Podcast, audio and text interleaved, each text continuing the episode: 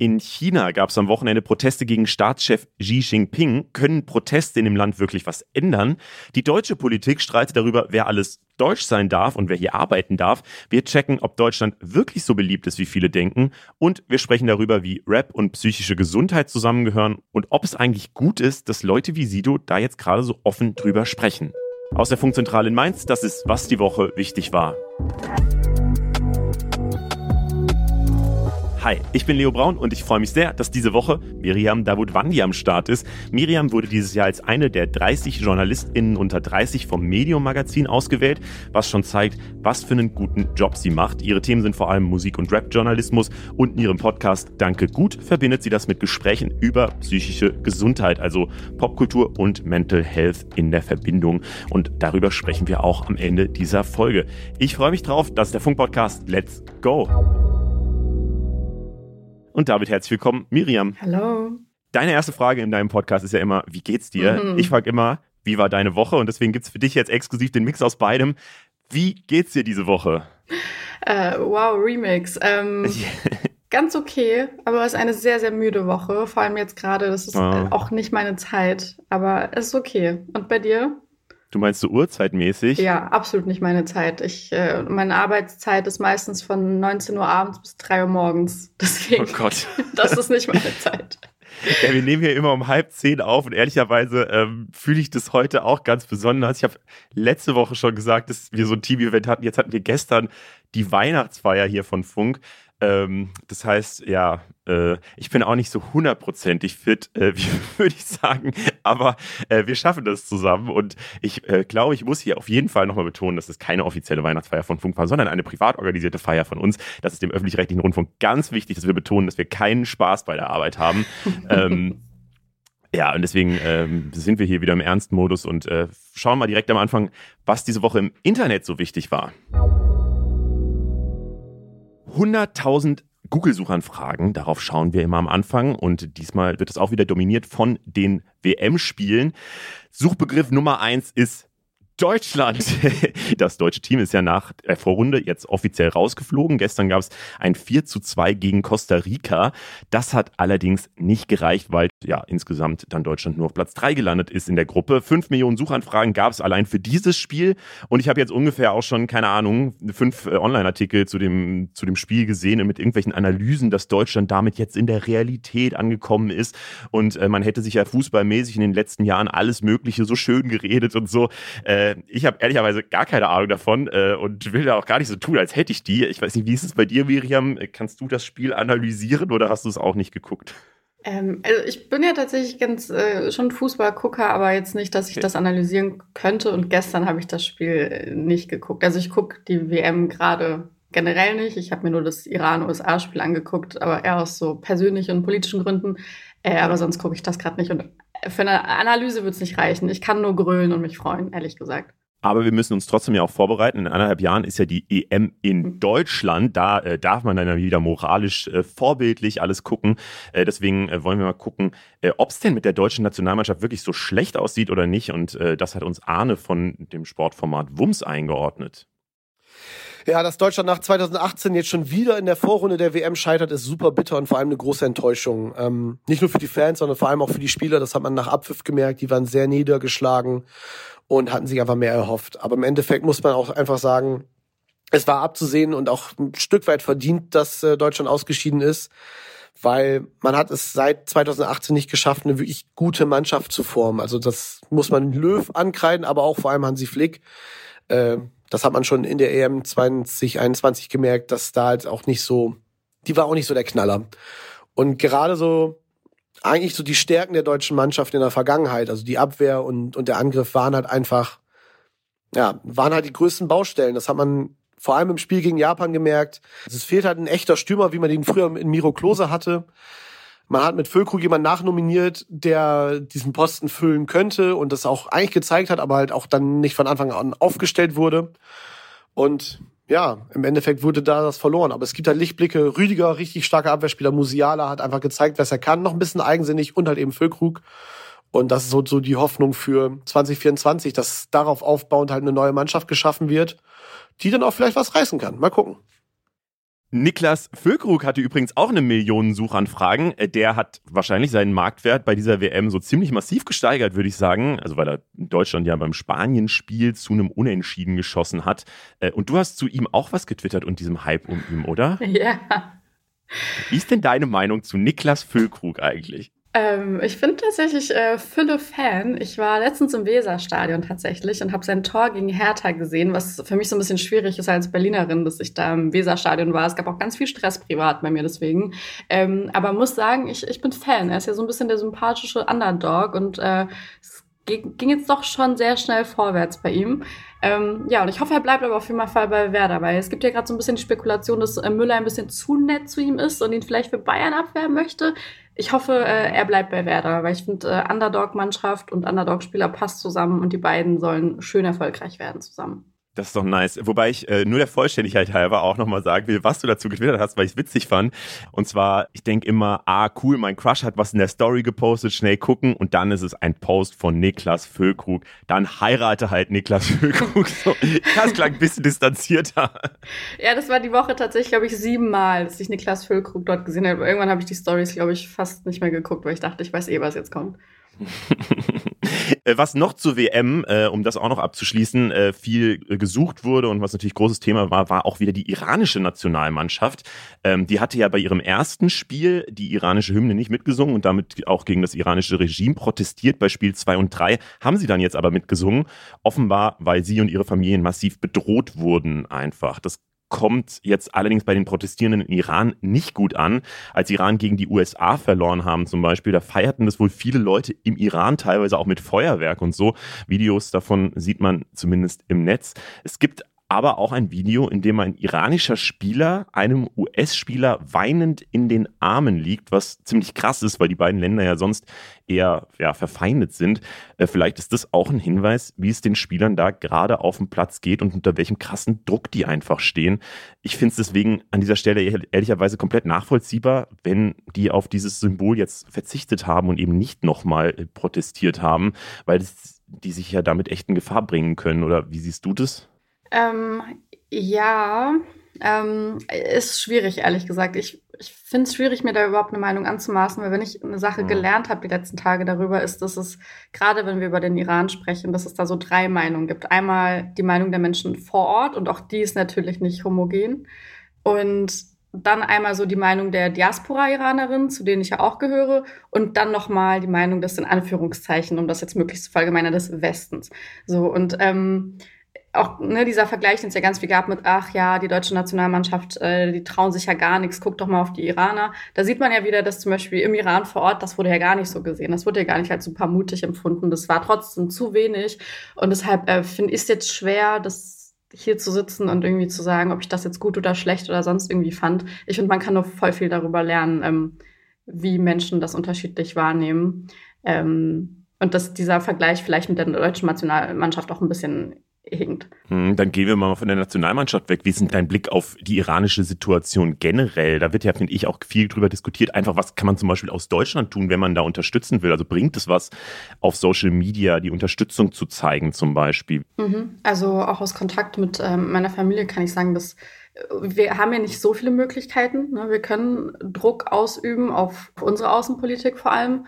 Und äh, ja, tatsächlich, Social Media ist, glaube ich, gerade das Einzige, was man aus der Diaspora, aber auch generell aus dem Ausland überhaupt tun kann, ähm, also weiterhin die Hashtags verbreiten, weiterhin berichten, nicht aufhören darüber zu berichten. Das ist ja ganz wichtig, gerade weil immer mal mehr durchsickert, mal weniger durchsickert an äh, Content, an Videos, je nachdem, wie die Lage mit dem Internet ist. VPN ähm, möglich machen geht ja auch. Äh, Gibt es auch ganz viele Links dazu, wie das funktioniert. Ähm, genau, also ich glaube, äh, einfach Aufmerksamkeit aufrechterhalten, dass das nicht in Vergessenheit gerät und dass äh, dann nicht einfach unbeobachtet von der Weltgemeinschaft Menschen getötet werden können. Ich glaube, das ist gerade das Einzige, was wir tun können. Und ähm, ich kann auch bestätigen, bestätigen, dass auch meine Familie bestätigt, dass das äh, den Leuten sehr viel äh, gibt, zu wissen, dass das passiert. Ähm, wir gucken mal weiter auf die Themen. Ähm, Alice Schwarzer war auch noch äh, in diesen Google-Suchtrends und zwar gleich aus mehreren Gründen. Sie wird nämlich am Samstag 80 Jahre alt. Ähm, sie, ihr Leben wurde deswegen jetzt als ARD-Zweiteiler verfilmt. Am Mittwochabend wurde der erste Teil ausgestrahlt und da geht es natürlich dann auch vor allem um ihre Zeit als Feministin in den 70ern und 80ern, wo sie ja wirklich eine sehr, sehr wichtige Rolle in Deutschland einfach gespielt hat. Ähm, diese Woche hatte sie dann aber auch noch einen ziemlich umstrittenen Auftritt bei Maischberger in der Talkshow. Sie hat nämlich wiederholt gefordert, dass die Waffenlieferungen an die ukrainische Armee sofort beendet werden müssten. Es handele sich bei dem Krieg nämlich, sagt sie, um einen Stellvertreterkrieg zwischen Russland und den USA. Ähm, ja, und zu Gast in der Talkshow war dann aber eben auch Ukraine-Korrespondent Vassili Golot, der ja hier auch schon im Podcast bei uns am Start war und äh, der dann äh, dem ziemlich viele Fakten entgegengehalten hat, würde ich sagen, weil natürlich Russland schon seit Jahren der Ukraine die Existenz abspricht und da einen Krieg führt und so weiter und deswegen man nicht einfach sagen kann, ähm, dass es da eigentlich um die USA geht und es da so ein, nur so ein Stellvertreterkrieg geht, sondern es geht halt schon um einen existenziellen Krieg für die Ukraine als eigenständiges und souveränes Land. So würde ich tatsächlich auch so eher sehen. Wir wollen da jetzt gar nicht so sehr auf diesen Konflikt eingehen, weil es auch etwas weit führen würde. Ähm, trotzdem ist eben dieser Ausschnitt von Alice Schwarze einfach äh, sehr viral gegangen, durch Insta und Twitter geflogen und so weiter. Und viele haben sich über diesen Auftritt aufgeregt. Ich habe mich tatsächlich jetzt so am meisten gefragt, warum sagt eigentlich Alice Schwarzer was dazu? Und warum sitzt sie da in der Talkshow und wird zu dem Thema gefragt? So, warum? Genau, das war auch meine Frage. Also bei allem Respekt für alles, was Frau Schwarzer mal geleistet hat, ich verstehe nicht, warum sie heute noch zu jedem Thema befragt werden muss. Also sie wurde ja auch zum Iran befragt, wo ich auch nicht verstehe, was sie qualifiziert. Okay, ich weiß, sie hat wohl mal äh, 79 schon vor der äh, Mullah-Diktatur gewarnt und so weiter, aber ich weiß nicht, ob sie das bis heute qualifiziert, darüber zu sprechen. Genauso wie zu der Ukraine. Während der, äh, der Kollege Gollert sitzt, der einfach super viel weiß zu dem Thema, weiß ich nicht, wo, wo es ein Gleichgewicht gibt. Also ich, ich ehrlich gesagt kritisiere ich auch die redaktionelle Entscheidung der Kolleginnen, ne? einfach ähm, ausgerechnet Frau Schwarzer an die Sendung zu sitzen. Also es hat einfach gar keinen Sinn. Ich weiß nicht, ob das irgendeinen Mehrwert für irgendeinen Zuschauer hatte, außer dass man sich am nächsten Tag aufregen konnte über äh, diverse Clips auf Twitter und Co. Ja, vielleicht ist ja so ein bisschen die Strategie, dass man so die Meinung des Volkes, die einfach nur so drauf gucken und so eine Meinung dann halt, also ich glaube, das ist schon verbreitet und dass man dann eben so die Fakten gegenhalten kann. Also das ist dann so ein bisschen die Strategie der Talkshow. Vielleicht sogar wirklich war das einfach, was sie die an der Stelle dann auch reingeht. Ich fand ja so den most revealing Moment in, dem, in der Situation war, dass Alice Schwarzer so gesagt hat, ja, wir sitzen hier natürlich alle im Warmen oder so. Und dann Vassili halt, nee, ich war halt da, ich bin ja da vor Ort gewesen, ich, kenn, ich kann die Situation schon einschätzen. Ähm, und deswegen, ja, weiß ich nicht, da hat sie sich für mich schon komplett enttarnt als jemand, der gar keinen Plan hat von der Situation. Voll. Voll, ja, ich finde, es, es reicht jetzt. Also Frau Schwarzer kann wirklich jetzt getrost in Rente gehen. Also so wichtig ich auch finde, dass, dass Perspektiven auch äh, diverser Menschen, auch älterer Menschen und so weiter einfließen in sowas. Ich hätte lieber jemanden einfach aus der Zivilgesellschaft dort gehabt, der diese Meinung abgebildet hätte, als eine Ali Schwarzer, die ja irgendwie trotzdem vermittelt, sie hätte ja Ahnung oder Expertise davon. Und das finde ich halt schwierig. Also wenn jemand da einfach mit einer Laienmeinung sitzt und das klar ist, dass es eine Laienmeinung ist, dann finde ich es okay. Aber sie hat einen, aber es wird als äh, fachlich verkauft. Und das finde ich ganz schwierig. Und auch generell die Aussagen der letzten Jahre. Also von, von transphoben Aussagen zu islamophoben Aussagen. Ich habe vorhin erst wieder was gesehen, wo sie äh, das Kopftuch mit dem Hakenkreuz verglichen hat und so. Das, ich weiß nicht, das muss irgendwie langsam nicht mehr sein. Ja, ich glaube, es ist immer eine ganz gute Idee, den Leuten zuzuhören, die auch wirklich Plan von, von Dingen haben. Und das versuchen wir hier in diesem Podcast auch möglichst. Ähm, Spotify Rap 2022 wäre dann noch so der letzte Suchbegriff, der viel gesucht wurde, weil natürlich äh, ja, Spotify wieder seinen Jahresrückblick rausgehauen hat und viele stolz über ihren eigenen Musikgeschmack waren und das auf Social Media auch groß verkündet haben. Was war denn dein meistgestreamter Artist dieses Jahr? Ich bin da gar nicht stolz drauf. Als Musikjournalistin erwartet man da, glaube ich, von mir ein bisschen was. Ich habe den größten Mainstream-Musikgeschmack eines 16-jährigen Jungs. Also bei mir war es tatsächlich einfach Drake. Drake, ja gut, aber da kann man auch nichts falsch machen, oder? Ja. schon solide. Äh, ich würde gerne meinen aussagen, aber das ist für mich tatsächlich immer der größte Hasstag, wenn diese äh, Spotify-Rap-Dinger kommen, weil ich nutze kein fucking Spotify, sondern ich bin einer von den glaube ich, drei Leuten in Deutschland, die Apple Music nehmen. Äh, und da gibt es leider gar keinen Jahresrückblick. Beziehungsweise da gibt es jetzt auch so einen, ja, aber der ist richtig schlecht und der kommt auch noch viel später und so. Mhm. Aber mhm. ja, deswegen, ich weiß es einfach noch nicht, was, was es bei mir so war. Was vermutest du denn? Ja, ich ich habe wirklich, glaube ich, den schlechtesten Musikgeschmack. Ich bin so in so einer mittel, mittelhochqualitativen Deutschrap-Landschaft, glaube ich, unterwegs und habe tatsächlich so eine Zeit lang Tilo abgefeiert. Auch da kann man, glaube ich, nicht stolz drauf sein. Ähm, ja, aber Bruder, we made it, ne? Ja, ist so, ist so. ähm, für Podcaster gibt es aber so ein Jahresrückblick. Das wollte ich noch mal kurz sagen. Mhm. Und äh, da wird einem dann so gesagt, so und so viel, tausend Leute haben deinen Podcast am meisten gehört dieses Jahr. Und da habe ich so das erste Mal realisiert, wie krass das eigentlich ist. Das ist halt Weil für mich ist es so, wir haben hier halt irgendwann mal angefangen und reden halt so immer über unsere Wochensachen und so. Und natürlich sieht man dann irgendwie diese Zahlen da, wie viele Leute das hören. Und aber wenn man dann so sieht, okay, das war der Top-Podcast für mehrere tausend Leute, fand ich es schon irgendwie krass. Mhm. Deswegen vielen Dank an alle, die das äh, geteilt haben in ihren Stories und die uns immer zuhören. Das freut mich natürlich. Äh, so, wir äh, vergeben hier immer noch ein paar Pokale. Und äh, das ist einmal die Döner-News der Woche. Äh, die ist mir ganz wichtig. Und äh, die kommt diese Woche aus Nordbayern. Äh, ich habe nämlich auf dem Online-Portal nordbayern.de gelesen. Äh, die News Kuriose Einbrüche gibt es immer wieder. Ein Vorfall in Münchberg im Landkreis Hof hat aber eine ganz andere Qualität. Unbekannte stiegen nämlich in eine Dönerbude ein und vertilgten etwa zwei Kilo Fleisch und Fladenbrot. Das Ganze ist in der Nacht von Freitag auf Samstag passiert. Das Geld haben sie tatsächlich auch in der Kasse gelassen. Also denen ging es wirklich nur um es Essen. Äh, und ich dachte so, I can relate to that, ehrlich gesagt. Äh, kannst du es auch verstehen, Miriam? Yep. Die dümmste Frage der Woche kam von einem neuseeländischen Journalisten. Die finnische Premierministerin war nämlich bei der neuseeländischen zu Besuch und ein Journalist hat sie dann bei einer Pressekonferenz gefragt, ob die beiden sich eigentlich nur treffen, weil sie im gleichen Alter und weil sie beides Frauen sind oder ob sie tatsächlich ein Abkommen zwischen den beiden Ländern irgendwie planen würden. Zum Glück waren beide dann relativ schlagfertig. Jacinda Ardern, also die neuseeländische Premierministerin, hat dann direkt zurückgefragt, warum das niemand Barack Obama und John Key gefragt hätte. Und die finnische Senna Marin meinte, wir treffen uns, weil wir Premierministerinnen sind. Ja, ich weiß nicht, äh, zeigt der dann doch irgendwie immer wieder, wie real der Sexismus auch in der hohen Politik noch ist, oder? Hm, voll. Warum sollten die sich sonst treffen?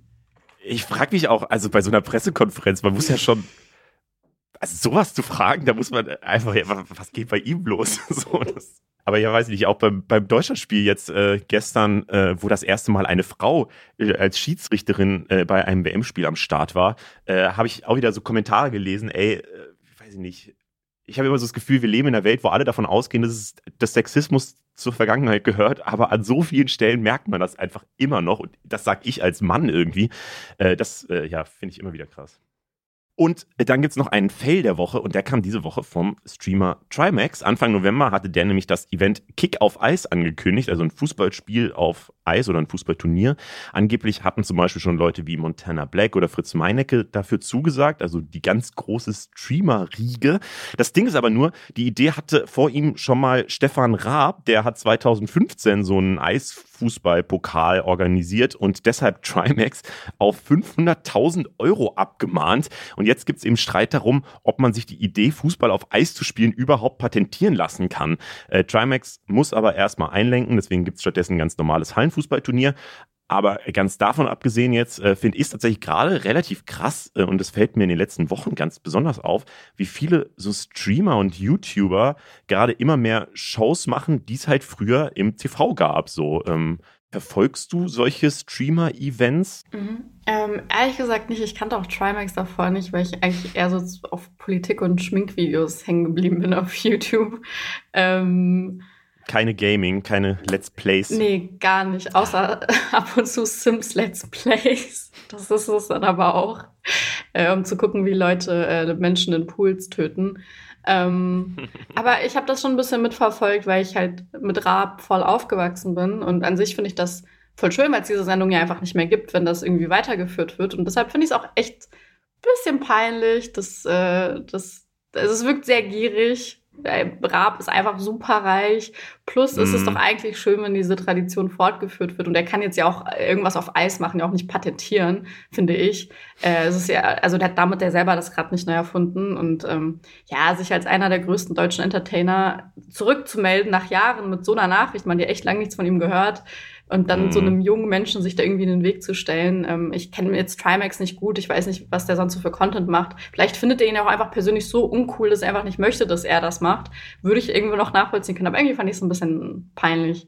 Ja, vor allem, was schützt der denn da, ne? Also es gibt Eis. ja dieses Turnier gar nicht. Wenn es jetzt, ja, naja, aber wenn es jetzt jedes Jahr stattfinden würde und dann wäre das so eine Konkurrenzveranstaltung, ja. dann würde ich sagen, so, yo, kann man ja irgendwie nachvollziehen. Aber das war halt mal eine Show vor sieben Jahren. Sowas kann man doch jetzt gerne nochmal machen, oder? Das finde ich auch ein bisschen strange. Mhm. Und Trimax, ich gucke auch keine Let's Plays, aber ich kriege den immer mal wieder äh, ausgespielt, weil der ja so ein bisschen zerstreute Kommentare ablässt, würde ich mal sagen. Also er ist so ein bisschen lost unterwegs, äh, würde ich sagen. Oh. Und eigentlich finde ich es auch faszinierend, weil der auch so, äh, glaube ich, äh, zu auch dieser Streamer-Bande so gehört, wo auch Knossi und eben Montana Black und so weiter äh, dazu gehören. Also die kennen sich eigentlich alle und gerade Stefan Raab hatte ja mal eine Show mit Knossi. Deswegen dachte ich eigentlich, dass der da cooler drauf wäre, wenn er so auf diese Streamer-Welt guckt, aber scheint nicht so zu sein. Vielleicht findet er die auch einfach mittlerweile alle uncool oder so. Das würde ich ja voll verstehen als Grund. Da wäre ich genauso, glaube ich. ja, aber dann soll der auch so ein hartes Statement machen. Dann soll der richtig Beef anfangen. Dann, dann wird es wieder entertaining. so, wir gehen mal zu den Themen, wo wir ein bisschen deeper reingehen und auch ein bisschen ernster werden. Mhm.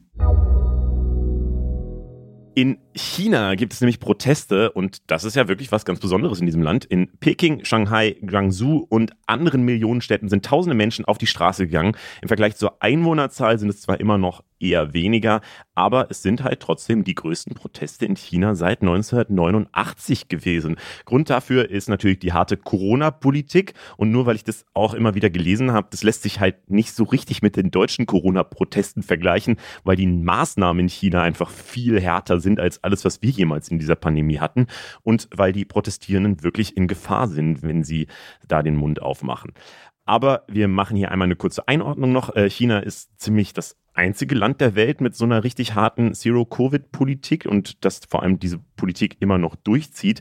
Manche Gegenden sind komplett abgeriegelt, Zugverbindungen werden gestrichen, Massentests sind an der Tagesordnung. Eine App kontrolliert dich und wenn die rot zeigt, dann kommst du nicht mehr in den Supermarkt rein zum Beispiel. Es gibt Orte, die sogar jetzt noch seit über drei Monaten im Lockdown sind, äh, wie in der Provinz Xinjiang und Dort gab es einen schlimmen Hochhausbrand mit mehreren Toten. Das gilt so als der Auslöser für diese Proteste jetzt, weil viele vermuten, dass die Feuerwehr wegen des Lockdowns und Corona-bedingten Straßensperren nicht schnell genug angekommen ist. Die Einschränkungen sind halt jetzt, wie gesagt, sehr krass. Trotzdem sind solche Proteste wirklich außergewöhnlich in China und wir haben einmal erklärt, warum das so ist. Massenproteste wie am vergangenen Wochenende hat China seit Jahren nicht mehr erlebt. Protest gegen das Regime ist dort sehr ungewöhnlich, denn in China gibt es keine Meinungsfreiheit und wer protestiert, muss immer mit Gewalt oder Haftstrafen rechnen. Die Führung versucht jede Art von Kritik zu unterdrücken. Deshalb wird die Regierung auch nur in ganz seltenen Fällen offen kritisiert, denn um den Staatschef Xi Jinping gibt es einen Kult und bei vielen gilt er als unantastbar. Aber jetzt haben sogar einige seinen Rücktritt gefordert. Sie sollen Parolen gerufen haben wie Nieder mit der kommunistischen Partei und Nieder mit Xi. Vergangene Proteste, wie zum Beispiel in Hongkong, waren oft auf einzelne Gegenden begrenzt. Diesmal wurde gleichzeitig und an mehreren Orten protestiert. Dazu kommt, die Proteste haben eine breite Basis in der Bevölkerung. Unterschiedlichste Gruppen kommen zusammen, von Fabrikarbeiterinnen bis hin zu Studierenden und städtischen Eliten.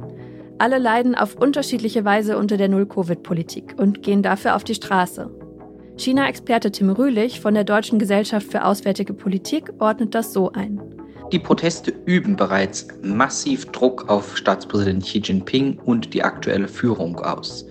Chinas kommunistische Partei ist stets sehr besorgt um die eigene Legitimität. Jetzt zeigt sich zum ersten Mal seit sehr langer Zeit, dass es einen wirklich heftigen Protest gegen eine zentrale Politik gibt, die von der staatlichen Führung, von der zentralen Führung in Peking verordnet wurde. Das heißt freilich nicht, dass jetzt unmittelbar der Fall von Xi Jinping oder gar der gesamten kommunistischen Partei bevorsteht.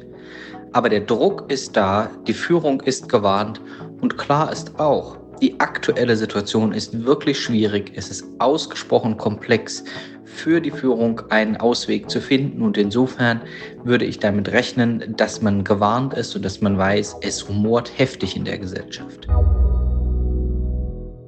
Ja, allerdings muss man auch sagen, mittlerweile gibt es nur noch vereinzelt Menschen, die demonstrieren. Chinas Machtapparat hat nämlich bereits zugeschlagen. Die Protestwelle scheint damit erstmal vorbei zu sein. Gleichzeitig gibt es aber auch Anzeichen dafür, dass die Null-Covid-Politik gelockert wird. In einigen Regionen sind erste Beschränkungen auch schon aufgehoben worden. Und trotzdem wird so ein Kurswechsel, wenn er denn wirklich kommt, nicht gerade easy für die Regierung. Das erklärt hier nochmal der China-Experte Tim Rühlich. Kurzfristig ist damit zu rechnen, dass die Kommunistische Partei mit Repressionen reagiert, um diese Proteste zu beenden. Das tut sie ja bereits. Zugleich weiß die Führung auch, es muss etwas passieren. Es muss etwas passieren in Hinblick auf Covid und auf die Wirtschaft, die jetzt schon lange nicht mehr wächst. Das heißt, die Kommunistische Partei wird durchaus überlegen, in welcher Form sie schrittweise ähm, Lockerungen der Zero-Covid-Politik durchführt. Das ist aber insofern komplex, als sehr wenige Menschen in China geimpft sind, sehr wenige das Virus hatten. Das heißt, wenn jetzt wiederum ähm, auf die Bevölkerung die Omikron-Variante trifft und man alle Lockerungen sofort durchführt, dann steht zu befürchten, dass sehr viele Menschen sterben oder schwere Verläufe bekommen. Und dann könnten die Proteste noch eine ganz andere Dimension annehmen. Das heißt, auf der einen Seite muss die Kommunistische Partei lockern, auf der anderen Seite ist die Schwierigkeit, dass eine Lockerung zu so großem Blutzoll führen kann, dass sie sich das eigentlich auch nicht leisten kann. Das ist die Herausforderung, vor der Xi Jinping nun steht. Ja, zusammengefasst, ein krasser Kurswechsel und schnelle Lockerungen sind eher unwahrscheinlich, weil viele Menschen sterben könnten. Heißt aber auch, die Unzufriedenheit in der Bevölkerung wird bleiben und genau deshalb könnte es so oder so wieder Proteste geben, egal für welchen Weg Xi sich jetzt am Ende entscheidet. Ähm, Miriam, hast du diese Proteste verfolgt diese Woche? Mhm, habe ich. Ich jetzt auch nicht mehr als über die normalen Nachrichten hinaus, aber ja, habe es ein bisschen mitbekommen. Wie guckst denn du da drauf? Boah, schwierig, aber da gibt es so viele Punkte, ich weiß gar nicht, wo ich anfangen soll. Ich habe da viele Gedanken zu. Ähm, einmal, äh, was, was ja auch gerade schon gesagt wurde, dass es, dass es jetzt der größte Protest seit Jahren ist. Das fand ich erstmal so super krass, sich das klar zu machen, weil es ja trotzdem mhm. noch ein kleiner Teil der Bevölkerung ist. Also viele Menschen wissen, soweit ich informiert bin, gar nicht, dass es diese Proteste gibt. Und viele unterstützen die Politik ja auch weiterhin, was ja aber auch an der Staatspropaganda einfach liegt, die sehr stark ist. Ähm, Finde es aber auch jetzt beachtlich mitzubekommen, wie junge Menschen sich vor allem über Instagram organisieren, obwohl Instagram ja eigentlich verboten ist, ähm, auch über VPN, äh, was, was die Organisation angeht, gibt es auch Parallelen zum Iran jetzt gerade. Also das finde ich äh, mhm. sehr spannend, das jetzt gerade mitzuverfolgen. Aber es ist trotzdem, ähm, scheint es ja immer noch ein sehr kleiner Protest zu sein, der aber für China sehr bedeutend ist. Genau, ich finde es auch spannend, da zu gucken, wie es dann eben weitergeht. Aber gerade auch dieses, ja, wie wie Social Media halt einfach, wie, wie wichtig diese Rolle äh, für solche Proteste ist, um sich eben zu koordinieren. Das fand ich da auch nochmal spannend, weil ähm, das ja genau versucht wird, immer zu unterdrücken, dass man dann das Internet abschaltet, wie es im Iran passiert ist, oder äh, dass man eben wie bei China einfach grundsätzlich äh, alle möglichen Arten des Protestes komplett schon unterbindet oder der Zusammenfindung irgendwie auf Social Media. Deswegen finde ich es auch krass. Ähm, in dem Fall sind ja diese weißen Blätter so als das Symbol von den Protesten äh, rumgegangen. Es geht auch schon äh, mit dem Hashtag A4-Revolution quasi, mhm. ähm, wird darauf äh, hingewiesen und da geht eben eine große Symbolkraft auch auf. Wie glaubst du, ähm, spielt solche, solche Symbole auch, äh, welche Rolle spielen die denn bei solchen Protesten? Die spielen, denke ich mal, eine riesige Rolle. Das sind ja auch die Bilder, die um die Welt gehen. Und wie auch vorhin schon, ich will gar nicht diese Iran-Parallele aufmachen, weil da geht es ja um ganz andere Dinge. Aber ähm, mhm. trotzdem, auch da waren ja diese Bilder, die um die Welt gingen, super wichtig, um eben auch so ein äh, Support von außen gewährleisten zu können. Und ich glaube, Menschen brauchen auch einfach solche Bilder, ähm, um, weil es passiert ja super viel gerade auf der Welt. Es ist sehr schwer, gerade mit allem mitzukommen und für alles äh, die Empathie aufzubringen. Und ich glaube, genau solche Bilder sind immer wieder notwendig, um genau das auszulösen müssen äh, und, und um daraus aus so einer ersten Empathiereaktion dann auch politische Forderungen erfolgen lassen zu können. Ähm, deshalb halte ich das für super wichtig. Ich habe da aber auch ähm, Bilder von Protesten gesehen, ähm, die, die genauso wichtig sind, meiner Meinung nach, wie zum Beispiel, ähm, wo ein, eine junge Frau sagt, gibt uns unsere Filme zurück, äh, gibt uns äh, die Medien zurück, gibt uns Journalismus zurück. Das zählt da ja auch mit rein. Ähm, oder was, glaube ich, auch genauso symbolisch wichtig ist, auch wenn es immer schlimm ist und ich da auch mal mit mir hadere, ob ich sowas teile oder nicht, sind halt Bilder von sehr starker Gewalt. Also zum Beispiel gingen ja sehr viele Videos rum, ähm, zum Beispiel von einem auch jungen Mann, der von äh, zwei Beamten, die in so kompletter äh, Hygienemontur in seine Wohnung kamen und ihm Gewalt da, rausgerissen haben. Ähm, so schlimm das irgendwie auch ist, so Gewalt zu teilen. Ich glaube, das ist gerade sehr notwendig, um irgendwie die Drastigkeit die Drastigkeit, sagt man das so? Nee. Das Drastik. Wie heißt das Wort? Die Ernsthaftigkeit der Lage. Oh Gott, ich sag doch, es ist sehr früh für mich, ähm, um die auch dadurch zu verdeutlichen. Also ich glaube, ähm, Symbolik äh, spielt da und alles, was irgendwie visuell ist, spielt eine Riesenrolle bei äh, solchen, solchen Protesten wie jetzt gerade in China und woanders auf der Welt. Ich glaube, das ist aber auch so ein Unterschied zu früher, oder? Weil früher gab es ja eben diese klassischen Gatekeeper-Medien, dass dann eben was in der Zeitung veröffentlicht wurde oder im Fernsehen gezeigt wurde. Das waren dann eben nicht so diese ultra drastischen Bilder, weil die natürlich rausgefiltert wurden, wenn man die nicht so zeigen will. Aber so durch Social Media sieht man die halt alle. Und vielleicht emotionalisieren die dann halt ja nochmal besonders stark, was ich gar nicht weiß, ob das jetzt gut oder schlecht ist oder was man wahrscheinlich auch gar nicht bewerten muss. Mhm. Äh, aber gerade für die Länder ist es wahrscheinlich ganz wichtig, dass man da eben auch sieht, eben diese ganze Gewalt, die da eben ausgeführt wird. Ne? Voll, voll. Und was ich mich noch gefragt habe, ist so diese chinesische, ja, Regimeperspektive quasi, weil ich mich, also ich finde es erstmal interessant, dass die sich in so eine Sackgasse reinmanövriert haben auf eine Art, weil es gäbe ja einen einfachen Ausweg, nämlich äh, ja halt das, was wir gemacht haben, eine Impfung. Äh, und ähm, da ist aber äh, China ja irgendwie immer noch so komplett ablehnend, mhm. äh, was das angeht. Und ich meine, die können ja einfach sagen, yo, wir haben halt keinen eigenen Impfstoff gefunden bisher, aber es gibt ja einen aus Mainz zum Beispiel. Äh, und wir nehmen jetzt auch alle BioNTech und impfen die Leute durch, weil dann äh, schützen wir sie und wir können ein bisschen lockern. Das wäre, also, auch wenn das natürlich auch kein vollständiger Schutz ist und so weiter, ist uns allen klar. Wir haben diese Diskussion alle die letzten dreieinhalb Jahre, äh, zweieinhalb Jahre geführt. Aber ähm, trotzdem wäre das ja wahrscheinlich der beste Ausweg für China. Aber einfach nur, weil sie das nicht eingestehen wollen, machen sie das nicht. Und das finde ich schon irgendwie krass, so einfach Mhm. Dass, dass, ja, dass sie für diesen Machterhalt da solche krassen Nachteile am Ende in Kauf nehmen und auch solche, das sind ja auch wirklich wirtschaftliche Sachen so, also dass, äh, dass da irgendwelche äh, ganze Städte abgeriegelt werden und so weiter. Das schadet ja China als Land auch einfach massiv, muss man ja auch sagen. Total. Also ich glaube, das ist ja auch voll wichtig, dass man, wenn man über diese Proteste spricht, dass es ja auch über dieses äh, Corona-Ding hinausgeht, weil eben durch Corona kommt ja wiederum ein Wirtschaftseinbruch der mit diesen Maßnahmen zusammenhängt. Aber das folgt ja zum Beispiel eben auch, dass Menschen jedes Mal, wenn die Wirtschaft einbricht, dass Menschen darunter leiden. Und, halt, mhm. ne?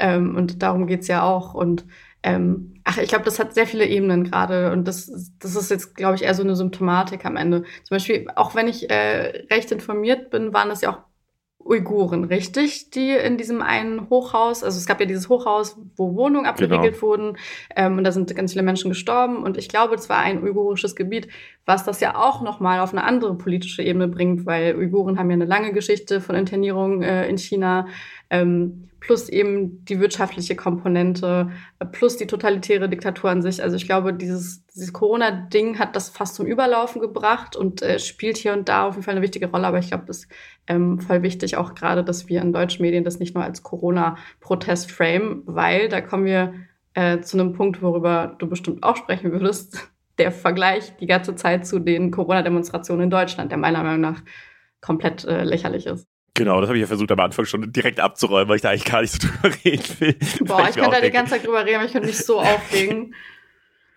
Ich fand's so crazy. Wir haben, wir haben äh, da so ein, äh, ein Reel und ein TikTok halt zu gemacht äh, zu, zu diesem ganzen Protest. Da war natürlich dann auch direkt nur die Kommentare voll über dieses Thema, äh, wie ja in Deutschland oder man darf es nicht, also äh, keine Ahnung, dieser Vergleich halt mit Deutschland. Und ich verstehe schon irgendwie natürlich, es gab hier auch Corona-Proteste, deswegen ist es irgendwie naheliegend, das zu vergleichen, aber es ist halt einfach was völlig anderes, so in, in China zu demonstrieren und vor allem bei diesen äh, Corona- äh, ja, Maßnahmen da zu protestieren. So, das finde ich wirklich einfach gar nicht vergleichbar. Voll. Ich finde es auch echt erschreckend zu sehen, dass jetzt gerade diese Vergleiche nicht nur von rechts, sondern auch von links kommen. Und mhm. also ich kann mich da den ganzen Tag drüber aufregen, weil welche realen Konsequenzen gab es denn beispielsweise in Deutschland nach so einer Demo? Also was ist denn mit den Menschen passiert? Also nix. Also vielleicht hat Sie wurden in Talkshows eingeladen halt. ja, genau. Also Menschen rufen da Verschwörungsideologien durch die Gegend, während Menschen in China leere Zettel hochhalten, weil beschriftete Zettel noch mehr Repressalien durch Behörden bedeuten könnten. Das ist doch gar kein Vergleich. Oder ich erinnere mich noch an ähm, die ersten Lockdowns bei uns. Ich weiß auch, man hat ab und zu mal ein Polizeiauto mehr gesehen als sonst. Und natürlich habe ich bei sowas immer ein befremdliches Gefühl, weil auch die Polizei in Deutschland natürlich äh, ihre Probleme hat. Aber das ist doch kein Vergleich. Also das ging ein, zwei Wochen und man konnte trotzdem spazieren gehen, wie man wollte. Und im Endeffekt ging es ja auch bei den Demos ja darum, dass Menschen ähm, gegen wissenschaftliche Erkenntnisse waren und sich äh, aufgeregt haben über Masken, während Menschen eingesperrt werden und die Wohnungen verriegelt werden oder äh, während zum Beispiel in der Quarantäne, da gibt es doch gar keine staatliche Kontrolle. Also hier rennen Leute mit Corona durch die Gegend und keiner kontrolliert das. Und in China wirst du im Corona-Fall auch nur beim Verdacht in Isolierungslager gesteckt oder die Quarantäne mhm. wird mit Drohnen und Soldaten kontrolliert. Äh, also das zu vergleichen, finde ich, ist, ist so hämisch diesen Menschen gegenüber. Ähm, und ich finde das ganz, ganz schlimm zu sehen, wie das gerade instrumentalisiert wird. Ähm, während gerade auch, muss man ja auch einfach sagen, in Deutschland das Leben auch relativ normal auch gerade einfach weitergeht. Hm, ich finde es so faszinierend, dass es immer noch Corona-Proteste in Deutschland gibt, weil ich mir wirklich denke, wofür oder wogegen wird ja. denn da demonstriert? Also ich weiß nicht, ich bin diese Woche auch Zug gefahren und da musste ich mal wieder Maske tragen. Da habe ich das erste Mal gemerkt, ach ja, ist ja Corona noch gewesen. Ähm, deswegen, also ich verstehe da gar nicht mehr, wo, wo, wo die Proteste irgendwie, was sie überhaupt ausdrücken sollen. Ähm, aber in China, genau, das finde ich auch so. Dieses, die sind halt, wenn du da auf, auf einen Protest gehst und selbst wenn die Polizei dich nicht, nicht einsammelt ähm, und du dich, äh, du, du das Gefühl hast, yo, ich hab's irgendwie überstanden, kann die halt, also du wurdest halt komplett überwacht. Das heißt, die kann auch drei Tage später kommen und dich dann von zu Hause mitnehmen. So, äh, das heißt, also diese Gefahr ist wirklich einfach eine ganz andere Nummer so als in Deutschland. Damit kommen wir aber mal wieder äh, einfach auch thematisch nach Deutschland. Hier fragt man sich nämlich äh, sehr stark plötzlich, wer darf eigentlich alles deutsch sein und wer darf vor allem auch in Deutschland arbeiten? Das ist so die große Frage der deutschen Politik in dieser Woche gewesen. Die Ampelkoalition hat sich nämlich in ihrem Koalitionsvertrag vorgenommen, die Migrationspolitik umzukrempeln. Dazu gehören mehrere Aspekte, unter anderem die Fachkräftezuwanderung und das Einbürgerungsrecht. Und ja, das wurde diese Woche heftig diskutiert. Ausgangslage ist klar, der Fachkräftemangel in Deutschland, also in Technik, in Handwerk, in Gastronomie, Logistik, Erziehung und Pflege und so weiter, fehlen die Arbeitskräfte. Deswegen hat die Koalition am Mittwoch ein Eckpunktepapier vorgestellt. Berufsabschlüsse sollen in Zukunft schneller und weniger bürokratisch anerkannt werden, steht da drin. Menschen mit viel Berufserfahrung und ohne Abschluss aus dem Ausland sollen einfacher Arbeit aufnehmen können und es soll ein neues Punktesystem kommen. Dann gibt es eben Punkte für Qualifikationen, Sprachkenntnisse, Berufserfahrung und Alter. Und wer viele Punkte hat, der soll nach Deutschland einwandern können, auch wenn man noch keinen Job in Deutschland hat. So, und dann gibt es eben noch die Diskussion um die Staatsbürgerschaft. Die steht aber noch ganz am Anfang und wird einfach nochmal getrennt verhandelt, auch wenn es so schnell alles zusammengemixt wird. Und da ist eben so, äh, also Innenministerin Nancy Faeser will da die Einbürgerung erleichtern. Die soll schon nach fünf und nicht erst nach acht Jahren möglich sein. Außerdem will sie doppelte Staatsbürgerschaften erleichtern und die Einbürgerung für über 67-Jährige vereinfachen, die häufig als GastarbeiterInnen nach Deutschland gekommen sind und schon seit Jahrzehnten hier leben, was auch einfach richtig viele Leute sind, die das betrifft. Ähm, ja, und die Diskussion ging dann eben äh, wild ab, so unter anderem unter dem Hashtag Staatsbürgerschaft, ähm, hat Christoph Ploss von der CDU geschrieben, dass der deutsche Pass nicht zur Ramschware werden dürfe. Und auch bei der FDP gab es eben so die Rede von der Entwertung der deutschen Staatsbürgerschaft.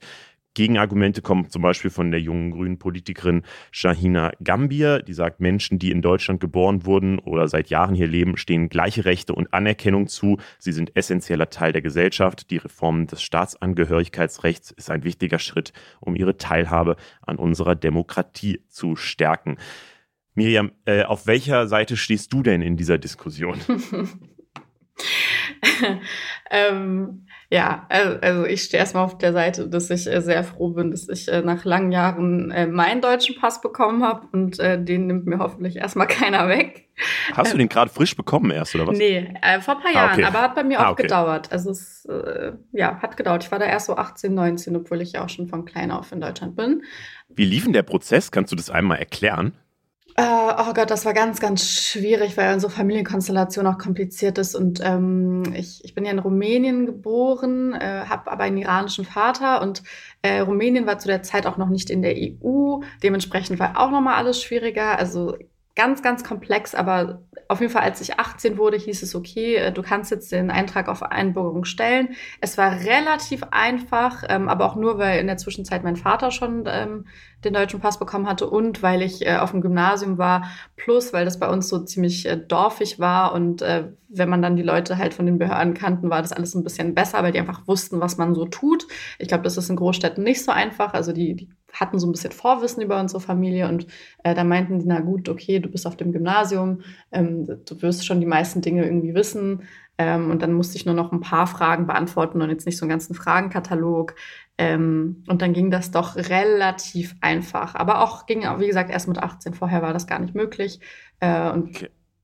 Ja. Das heißt, wir wollen nur Leute auf dem Gymnasium haben oder was? Äh, Wenn es auf der Hauptschule ja, gewesen wäre, es ein Problem gewesen. Oder? Ich habe das nicht. Also das hätte daran erstmal nichts geändert, aber es hat auf jeden Fall den Umgang mit mir geändert. Also wie gesagt, man muss ja bestimmte Fragen beantworten. Ähm, zum Beispiel, was für eine Staatsform leben wir? Wer, wer regiert das Land? Wer ist Bundeskanzler? Ähm, und das sind solche Fragen, die wurden mir zum Teil ein bisschen erspart. Und ich weiß ähm, von den Einbürgerungstests äh, auch meiner Verwandten, dass das nicht so war. Also das war für die nicht so einfach.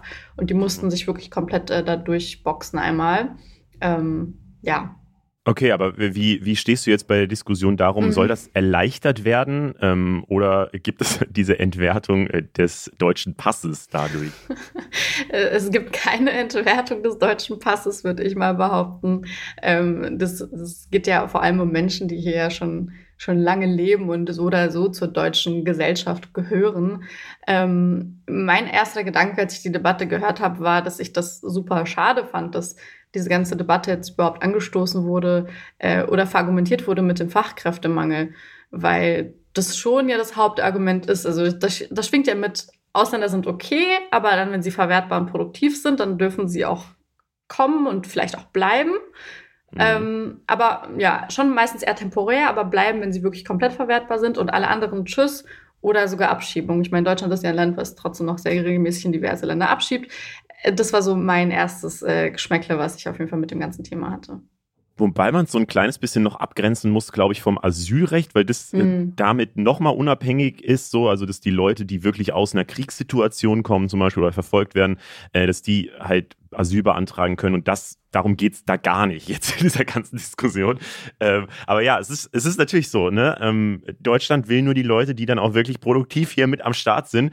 Und ähm, hm weiß ich auch nicht genau, wie ich das finde, aber ich glaube ehrlicherweise, da führt überhaupt gar kein Weg dran vorbei und deswegen finde ich ehrlicherweise diesen Take mit, das wird dann entwertet. Das finde ich so den dümmstmöglichen Take, den man überhaupt machen kann, weil erstens, was du sagst, so, müssen die, also wollen wir Leute wirklich einordnen in diesen produktiv und nicht produktiv so, ähm, aber selbst wenn man das macht, ähm, sind wir halt, es gibt halt diesen Fachkräftemangel und der wird halt immer schlimmer und ich glaube, der wird ja vor allem auch in anderen Ländern schlimmer. Also auch China rast ja in so ein demografisches Problem rein, in das sie selber navigiert haben mit, äh, mit der Einkindpolitik und Japan hat dieses Problem und so weiter. Also dieses, äh, dieses, diese Überalterung, die findet man ja in ganz vielen Ländern. Das heißt, irgendwann brauchen alle Länder, also ich glaube, dieser, dieser, es wird sich überall komplett drehen, früher oder später, dass man eben nicht mehr sagt, oh, es wollen so viele Leute hier rein, sondern dass man irgendwann sagt, ey Leute, kommt bitte nach Deutschland, wir brauchen euch, weil sonst schaffen wir es nicht mehr, unser Land irgendwie äh, ja, auf dem Niveau zu halten, auf dem wir gerade sind oder so,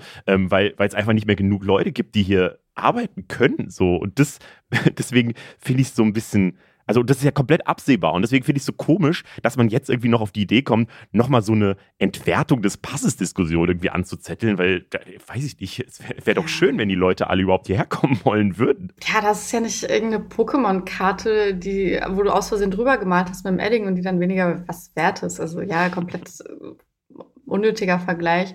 Aber nochmal ganz kurz, äh, weil du meintest, das hat mit äh, der Asyldebatte nichts zu tun. Na ja, ein bisschen schon, weil wenn wir darüber sprechen, dass wir Fachkräftemangel haben, es gibt ja Menschen, die bereich, bereits hier sind und äh, keine mhm. Arbeit haben. Also ähm, wenn es immer noch darum geht, äh, ausländische Abschlüsse anzuerkennen von Menschen, die hier sehr lange sind, findet teilweise immer noch nicht statt. Ähm, dann auch wenn es um Geflüchtete geht, das ist gar nicht so einfach, ähm, an Arbeit zu kommen, was ja, wie wir alle wissen, eines der besten Dinge ist, die man tun kann, um erstmal in so ein Leben hier reinzukommen, um sich tatsächlich zu integrieren. Fehlende Sprachkurse für Menschen, die schon da sind. Ähm, ganz viele Probleme, die ich noch aus der Generation meiner Eltern äh, kenne. Also die, diese Probleme greifen immer noch. Und ähm, klar kann man über Fachkräftemangel und Anwerbung von Menschen sprechen, aber ich finde es super schade, dass sich auf die Menschen geguckt wird, die teilweise seit Jahrzehnten schon hier sind und äh, für die es gar nicht so einfach ist. Also wie gesagt, wenn ich an meine Eltern mhm. denke, ähm, die arbeiten beide was ganz anderes, als sie gelernt haben, weil es nicht anerkannt wurde und es bis heute auch nicht einfacher wäre. Also ich, ich weiß, dass zum Beispiel durch die äh, Ukraine-Situation es da jetzt ähm, einige Fortschritte gibt, was ich sehr begrüße, aber einfach ist es immer noch nicht für Menschen, die hierher kommen. Und ähm, ja, deshalb finde ich schade, dass nicht erstmal darauf geguckt wird als allererstes. Das stimmt. Das Ding ist aber ja auch, in den Aussagen rund um die Staatsbürgerschaft steckt eben immer die Annahme, dass Deutschland ein super beliebtes Einwanderungsland ist. Aber ist es eigentlich wirklich so? Wenn die Babyboomer in Rente gehen, schrumpft die Zahl der Leute, die im arbeitsfähigen Alter sind.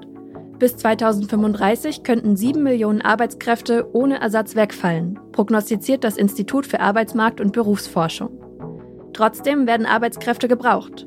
Nach dieser Rechnung müssten jedes Jahr mindestens 260.000 Menschen aus dem Ausland kommen, um den Bedarf gerade so zu decken. Und das Problem ist, in anderen EU-Ländern gibt es ähnliche Entwicklungen. Auch dort gehen die Geburten zurück und es gibt mehr alte als junge Menschen. Deshalb wird die Zuwanderung aus EU-Ländern wahrscheinlich auch weniger und die Zuwanderung aus Nicht-EU-Ländern dann noch wichtiger. SPD-Arbeitsminister Hubertus Heil sieht da aber noch Hürden.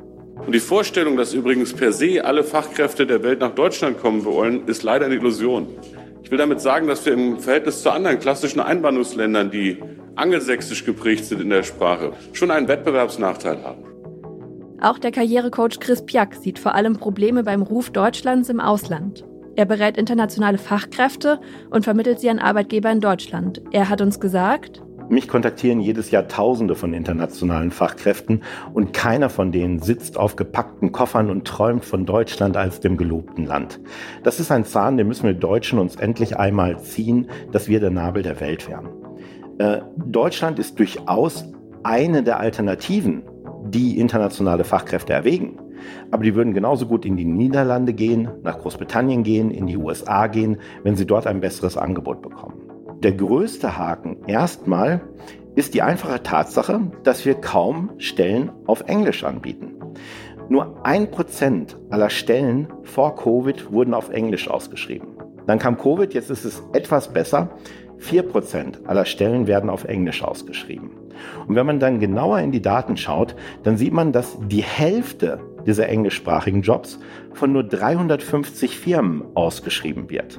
Und da bewerben sich dann alle internationalen Fachkräfte. Das ist der erste Punkt, der anders werden muss. Ja, es gibt so eine jährliche Umfrage unter Expats, also den Leuten, die ohne Einbürgerung in einem fremden Land leben.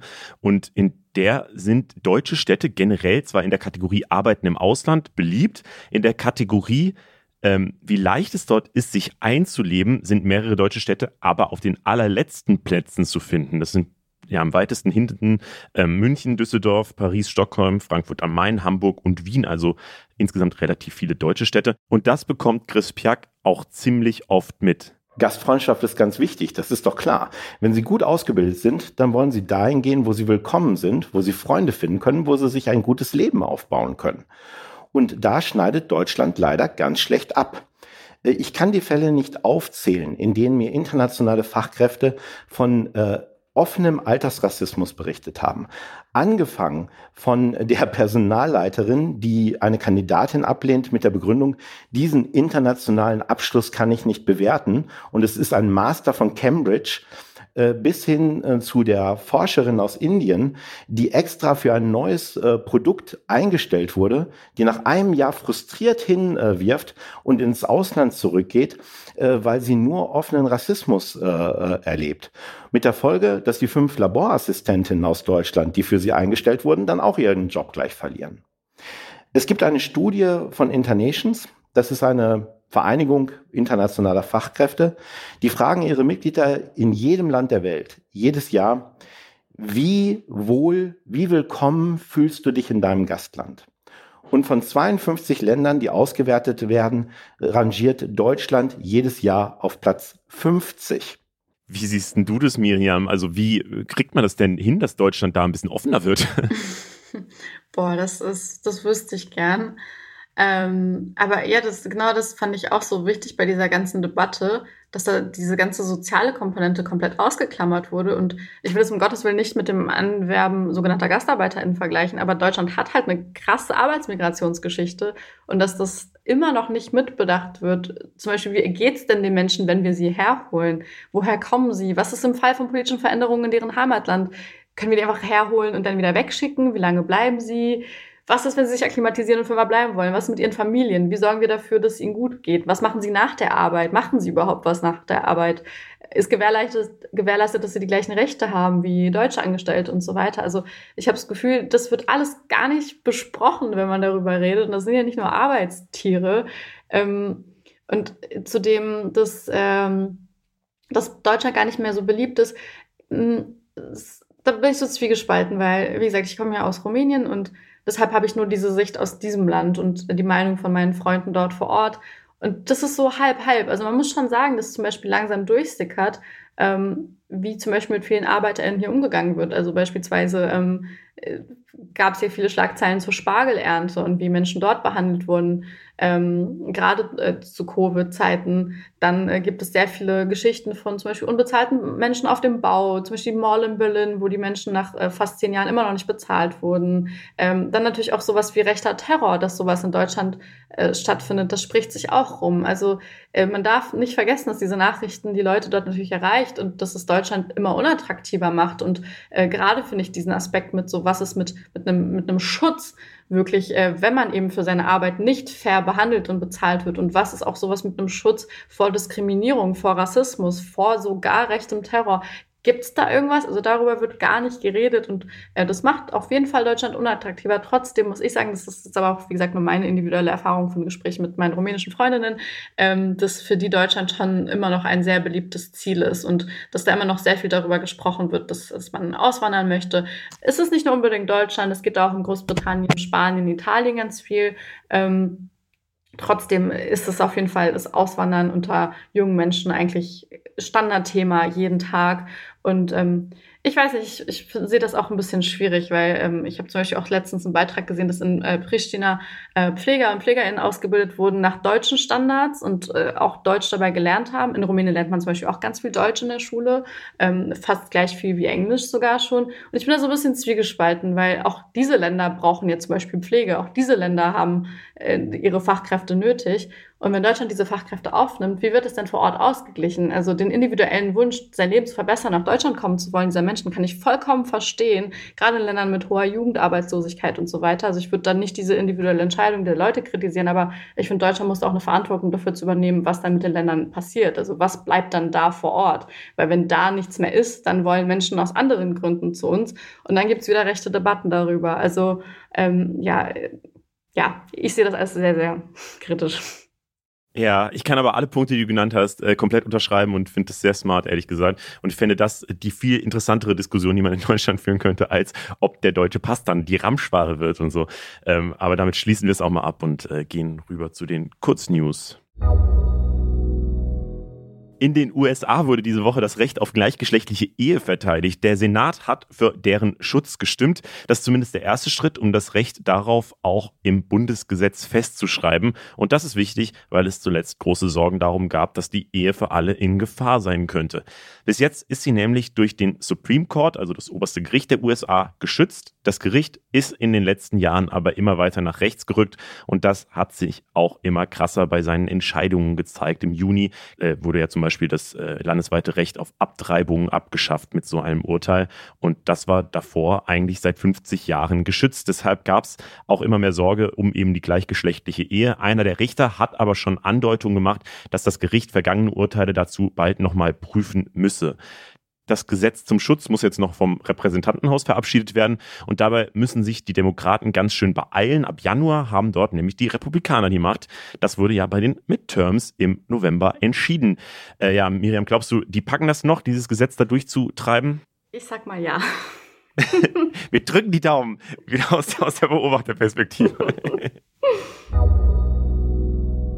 Baguette ist nice und es ist ab jetzt auch Weltkulturerbe. Also eigentlich geht es da um das Handwerk und die Kultur rund um das Baguette. Die hat die UNESCO jetzt als immaterielles Kulturerbe der Menschheit anerkannt. Auf der Liste stehen keine Gegenstände, sondern eben Bräuche, Feste und Handwerkskunst. Und beim Baguette geht es vor allem darum, dass die Zutaten immer die gleichen sind, also Mehl, Wasser, Salz und Hefe. Und trotzdem würden es die Bäcker und Bäckerinnen schaffen, immer ein einzigartiges Brot daraus zu machen. Ja, und ich frage mich, Miriam, was sollen wir als nächstes auf, die, äh, auf diese Liste der immateriellen Weltkulturerbe-Dinge draufschreiben? Boah, aus Deutschland? Ja. Boah, was, was ist, da, ist da Bier schon drin? Bestimmt, oder? ich glaube, Brezeln sind auch schon drin. Brezeln auch, oh mein Gott. Hm. Bier und Maultaschen, Brezeln. Spätzle. ja, Spätzle. Spätzle finde ich gut. Spätzle, I guess. Käsespatzeln. Finde ich gut. Und ganz zum Schluss noch diese News. Das Digitalministerium hat gestern in Berlin seine Digitalstrategie vorgestellt. Kurz gesagt, damit soll Deutschland in allen Bereichen endlich digitaler werden. Heißt unter anderem schnelles Internet, Daten von PatientInnen sollen besser vernetzt werden und Bildung soll digitaler gemacht werden. Eine gute Idee 2022, würde ich mal sagen. Überwachen soll das Ganze einen Beirat. Um die Fortschritte der Strategie festzuhalten, soll es auch ein Monitoring geben, das Benjamin Brake vorgestellt hat äh, gestern. Ähm, und zwar hat er das getan auf einem Overhead-Projektor. Was, man muss es fairerweise sagen, es war, glaube ich, auch vom Ministerium ironisch gemeint. Die haben das nicht gemacht, weil sie keine anderen technischen Mittel hatten.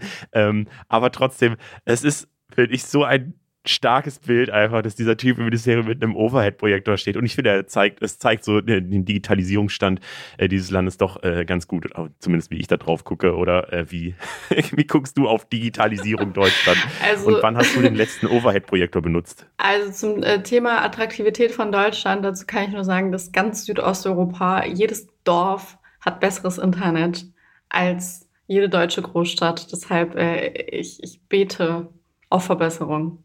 Ja, als wir am Mittwoch hier den Call gemacht haben, um diesen Podcast vorbereiten, ähm, saß ich im Zug und dieser Call hat nicht stattgefunden. So, er ist nach zwei Minuten abgebrochen und äh, konnte leider nicht weitergeführt werden. Ja, because Klassiker. Deutschland. Ja. Und damit kommen wir mal zu dem Thema, das du mitgebracht hast. Wir haben hier letzte Woche erst über Mental Health in Krisenzeiten gesprochen, aber du setzt dich ja nochmal ganz anders und viel grundlegender damit auseinander. In deinem Podcast Danke gut sprichst du vor allem mit Leuten aus Pop und Rap über ihre Psyche. Und das passt thematisch natürlich gut zu Sido. Der hat ja gerade ein Interview gegeben, das die letzten Tage rumging. Und da hat er sich eben ziemlich stark geöffnet. Und auch du hast jetzt ein Interview mit ihm geführt, das auch nochmal tiefer auf diese ganze Thematik eingeht. Es geht um Therapie, Sucht und Entzug. Und ja, ich finde wirklich krass tatsächlich, wie er sich da in diesen Gesprächen öffnet. Gerade im Rap ist ja so ein bisschen das Vorurteil, dass es eben dieses sehr harte Männlichkeitsbild gibt, würde ich sagen. Du schreibst aber selber in deiner Twitter-Bio, ähm, ich mache Rap wieder weich. So, wie würdest du aktuell den Härtegrad von Rap einschätzen? Mhm.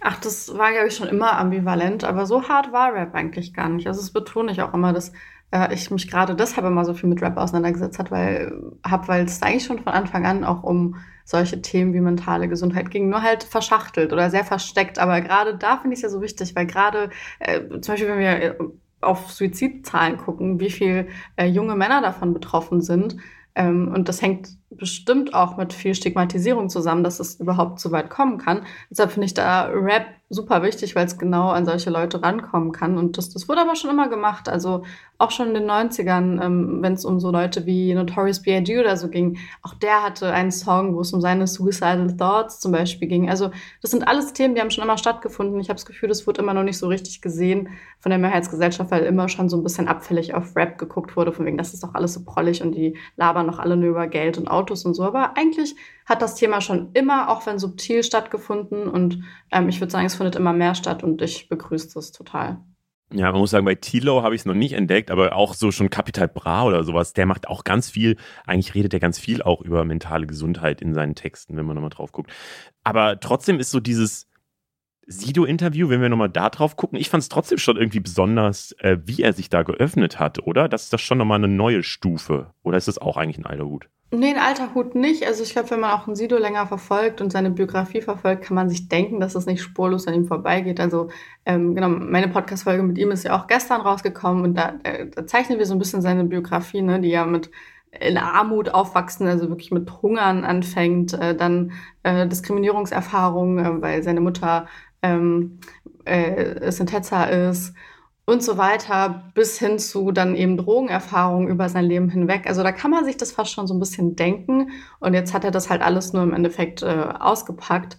Deswegen, klar, es ist sehr, sehr viel und sehr, sehr offen. Aber ich glaube, das ist jetzt gerade auch die beste Zeit, das zu tun. Also nachdem das ja immer wieder prominent gemacht wurde in den letzten Monaten, wie zum Beispiel von einem Kurt Krömer oder so, wo das ja auch sehr groß äh, thematisiert wurde ähm, es ist, glaube ich, jetzt auch einfach die Zeit, wo man endlich über sowas auch einfach reden kann und das gar nicht so schockierend sein sollte. Du meinst Mental Health generell? Genau. Weil das ist ja so der andere Vorwurf, der da auch immer mit ein bisschen im Raum schwingt glaube ich zumindest, dass das halt ja gerade so ein bisschen ein Trendthema ist, über seine psychische Gesundheit zu sprechen. Wie schätzt du das ein? Also ist das ein Trendthema? Ja, ich sehe das auch äh, zwiegespalten. Also zum einen, klar, mir fällt das natürlich auch auf, dass mehr darüber gesprochen wird, wenn ich zum Beispiel meinen TikTok öffne. Ähm, liegt bestimmt auch an, an mir und meinem Algorithmus. ist alles voll mit ADHS und Autismus, Selbstdiagnosen so.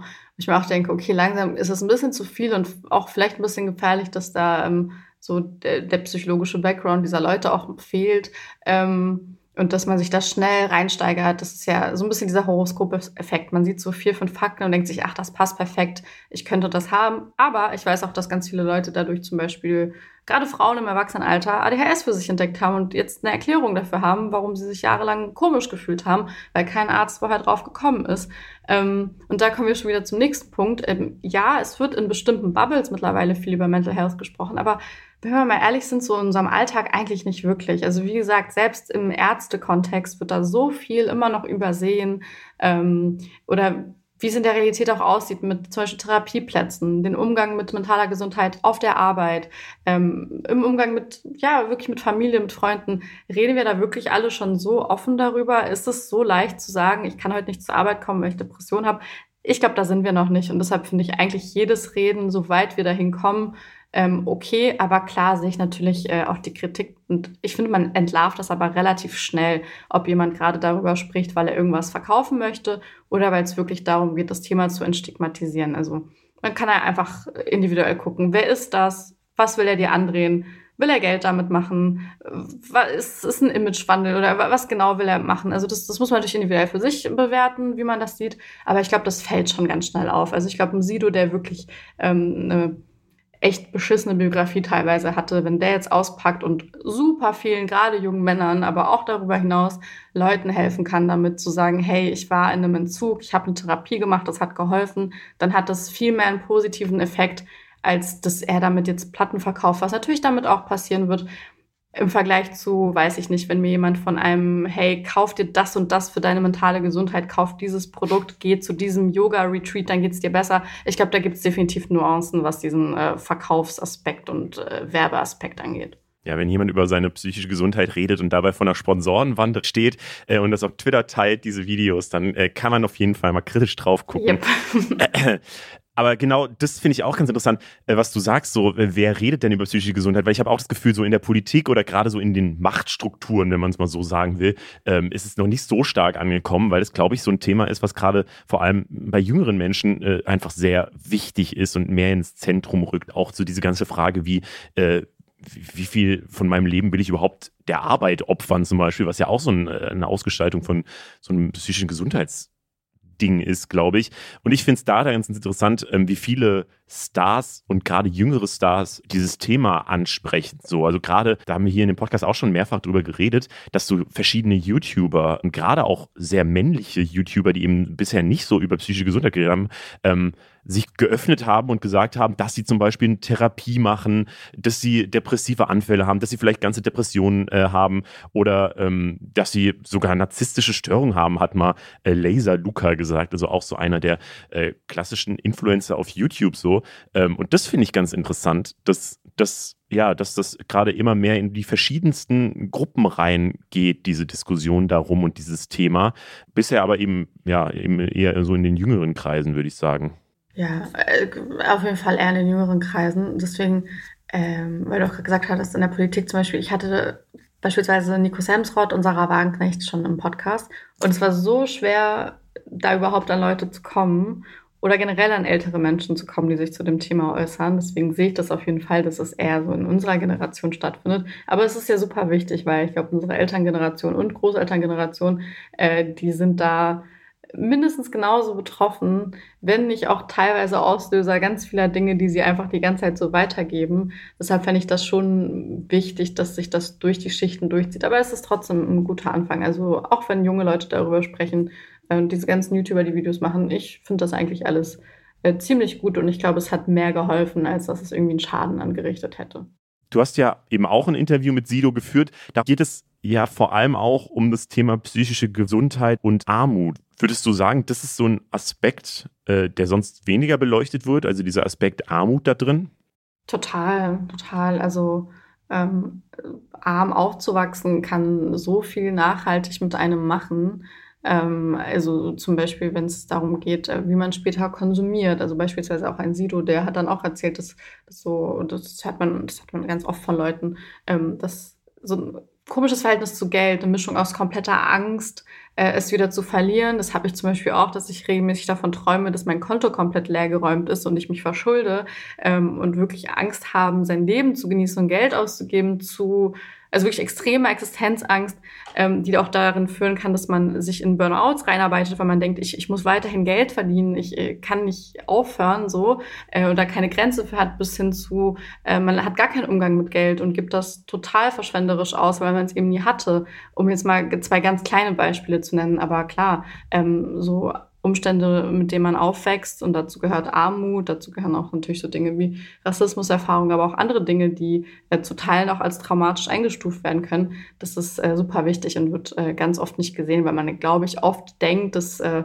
zum Beispiel ein Auslöser einer Depression ein ganz, ganz schwer klassisch traumatisches Erlebnis sein muss, wie, weiß ich nicht, äh, ein Unfall, ein ähm, weiß ich nicht, was Leute sich da denken, vielleicht eine Flucht oder so, dass immer so dieses Extrem sein muss, aber da kann auch so, so, ein, so ein Umstand wie eine Armut, mit der man jahrelang aufwächst, kann auch schon dafür sorgen. Mhm. Ich glaube auf jeden Fall, was man so als Fazit dieses Gesprächs äh, festhalten kann, dass es gut und wichtig ist, dass eben jeder sich da öffnet und dass das eben in der öffentlichen Diskussion einfach mehr, mehr Raum findet, so eben um auch diese ganzen verschiedenen Aspekte ähm, von auch psychischer Gesundheit eben abzudecken. Was ist denn dein Tipp, weil du dich damit so viel auseinandersetzt, einfach vielleicht zum Abschluss, wenn man bei sich selber einfach merkt, dass vielleicht nicht alles so gut läuft?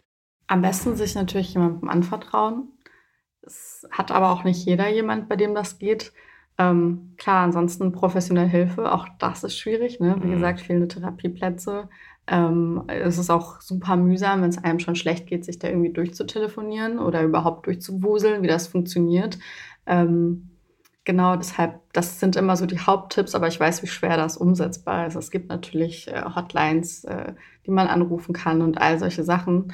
Aber es ist schwierig. Ich glaube, so ein Tipp, den ich immer gebe, ähm, das ist mein, mein Sims-Tipp wie du merkst, ich habe keine Ahnung von äh, Spielen außer von Sims, ähm, so für sich selbst, weil man, man hört zum Beispiel als depressive Person super ungern so, ja, ähm, ernähr dich halt gesünder, mach doch mal Sport, geh doch mal Yoga machen, man hasst das. Aber es ist leider wissenschaftlich bewiesen, dass diese Dinge wirklich ein bisschen helfen können. Und deshalb versuche ich, mich dann jedes Mal hinzusetzen, wenn es mir schlecht geht und wie bei so einem Sim diese Dinge abzuhaken, wie zum Beispiel, also es ist wirklich ganz banal. Okay, Harndrang, äh, Hygiene, Hunger, ich habe Spaß, äh, Komfort und irgendwie soziale Interaktion gibt's bei den Sims. Und die haben ja diese Balken und die gehen ja ganz schnell ins Rote, wenn man sich nicht wirklich täglich um alles kümmert. Und eben da finde ich es auch so wichtig, dass sowas wie Spaß auch zum Beispiel mit, mit reinzählt und nicht nur diese Basics. Und ich versuche das immer so zu beachten am Tag, dass ich alles zumindest im orangenen Bereich halte. Ähm, und dann erst gucke, wie es mir geht und, dann wirklich erst mich mit meiner Psyche befasse, weil meistens kann schon helfen, erstmal so dieses Umfeld für sich zu schaffen, ähm, das ist ganz, ganz, ganz viel verbessert, um nicht schon wieder sich reinzustützen in die nächste Episode. Aber das ist natürlich nur für Menschen, die jetzt nicht wirklich ähm, super schwer erkrankt sind. Da helfen solche Tipps und Tricks gar nichts. Mhm. Aber auf jeden Fall schon mal voll, voll der wichtige Hinweis, glaube ich. Und wir reden hier ja auch immer mal wieder äh, mit Psychologen und Psychologinnen äh, über dieses Thema, einfach weil diese Themen im Zweifel auch bei uns in den Kommentaren einfach aufschlagen, äh, dass da eben Leute schreiben, dass sie sich gerade schlecht fühlen und so. Und die sagen auch, was du am Anfang gesagt hast, das Allerwichtigste ist erstmal, dass man sich äh, dass man mit jemandem darüber redet, weil das allein schon äh, super viel helfen kann. Und deswegen wäre äh, da auch immer mein Hinweis als erstes, ähm, versucht euch jemandem anzuvertrauen. Und wenn niemand gerade in eurer äh, Umgebung ist, äh, dem ihr euch anvertrauen könnt, dann sind natürlich diese also es gibt ja äh, irgendwelche Chats, krisenchat.de zum Beispiel oder Telefonnummern, an die man sich anvertrauen kann. Das ist natürlich nicht so die endgültige Lösung, aber allein da sich schon mal zu öffnen, kann halt so der erste Schritt sein, ähm, ja, und deswegen äh, ja, würde ich das auf jeden Fall jedem ans Herz legen, der, äh, der sich halt, äh, ja, der sich gerade Sorgen um seine psychische Gesundheit macht einfach.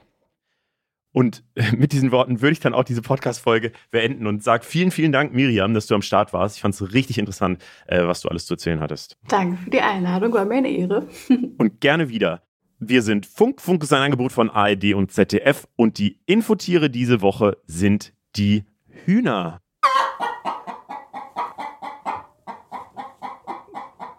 Dieser Ton geht 15 Sekunden. Wir müssen ihn jetzt auch komplett anhören, glaube ich. Aber nee, müssen wir nicht. Danke euch fürs Zuhören. Ciao.